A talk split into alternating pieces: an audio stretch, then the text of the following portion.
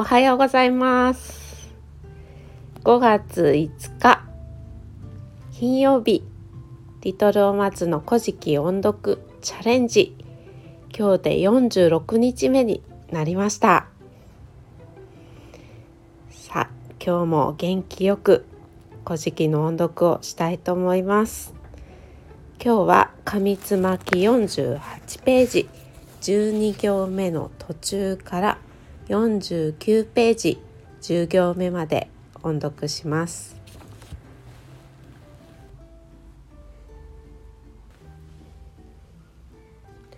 ここにその御親の御事嘆き憂いて雨に舞い登りて神結びの御事に真押ししときすなわち木佐貝姫とうむぎ姫とを使わして作りいかさしめたまいき。ここに木佐貝姫木佐月止めてうむぎ姫待ち受けて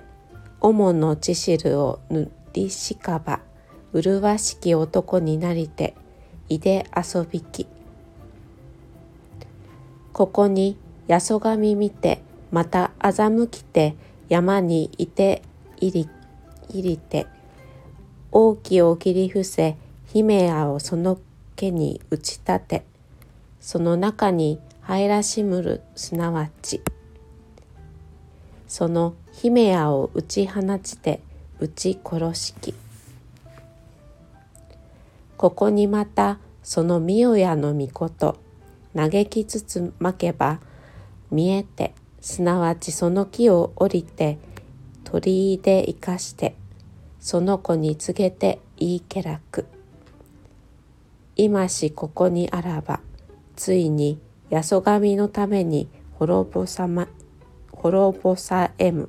えなむと言いてすなわち木の国の大やびこの神の身元に互えやりき。これで古事記の音読を終わります。ここからは自分のためにアウトプットをしたいと思います。昨日は八十神が八神姫と結婚できずそして、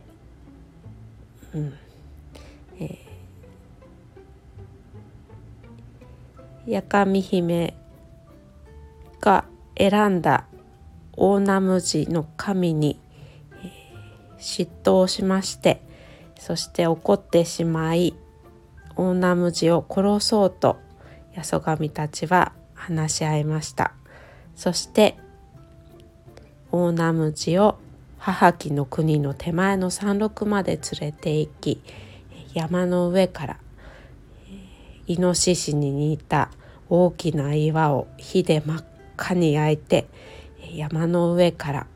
ですね転がり落としました。下にいたオオナムジはそれに当たってしまい亡くなってしまったというところでお話が終わりました。そして今日はあの大ナムジの母が自分の息子が亡くなったので悲しんで高天原へ行って命乞いをしました。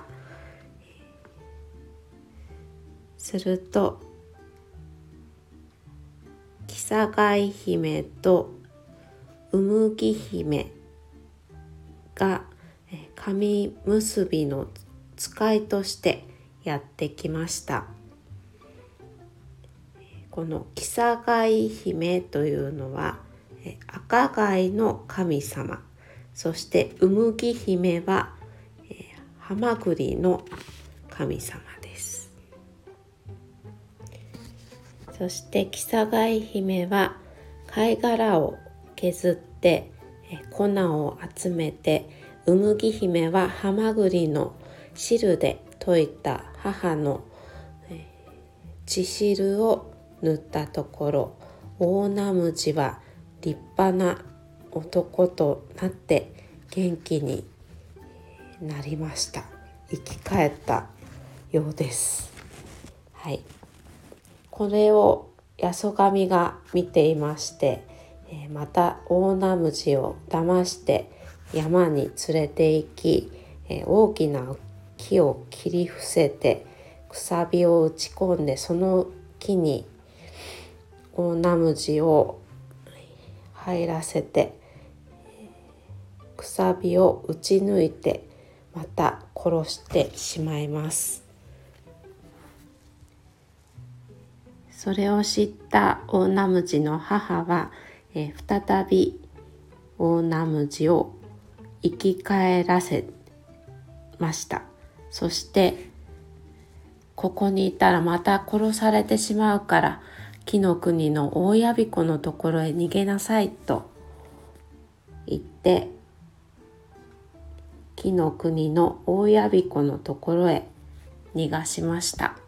そこで今日はお話が終わりました。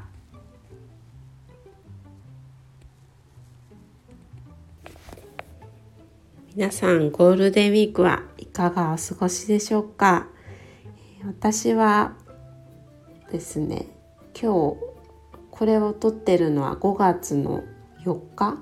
の木曜日なんですが今日もお仕事でして、え、帰ってきたら旦那さんと息子は、うん、タイヤ交換に行っていて、まあ、その足で旦那さんの実家に立ち寄っていたので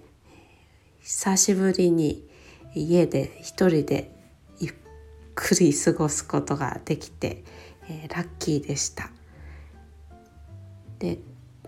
仕事の帰りにハゲッツを買って帰ってきました。あのハゲッツっていうのはハーゲンダッツを短くしたバージョンのことをハゲッツとあのサオリンのところでみんなで言っております。はい、今期間限定でレモンクリームパフェっていう味のハゲツが出てまして、うん、私まだ全部は食べてないですけど上の方を ちょろっとこうすくって食べましてすごく爽やかでさっぱりとしていて美味しかったです。はい、でその後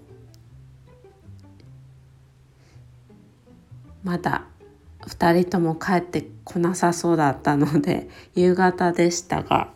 あの少し仮眠をとりまして、えー、すっきり目覚めることができました。まあこんな感じで私はあのハゲツを食べたりお昼寝をしたりしながら、えー、毎日楽しんでおります、もうゴールデンウィーク後半ですね、えー、皆様体調には十分気をつけてお過ごしください今日も素敵な一日になりますようにお聴きくださいましてありがとうございました。それではまた明日。お会いしましょう。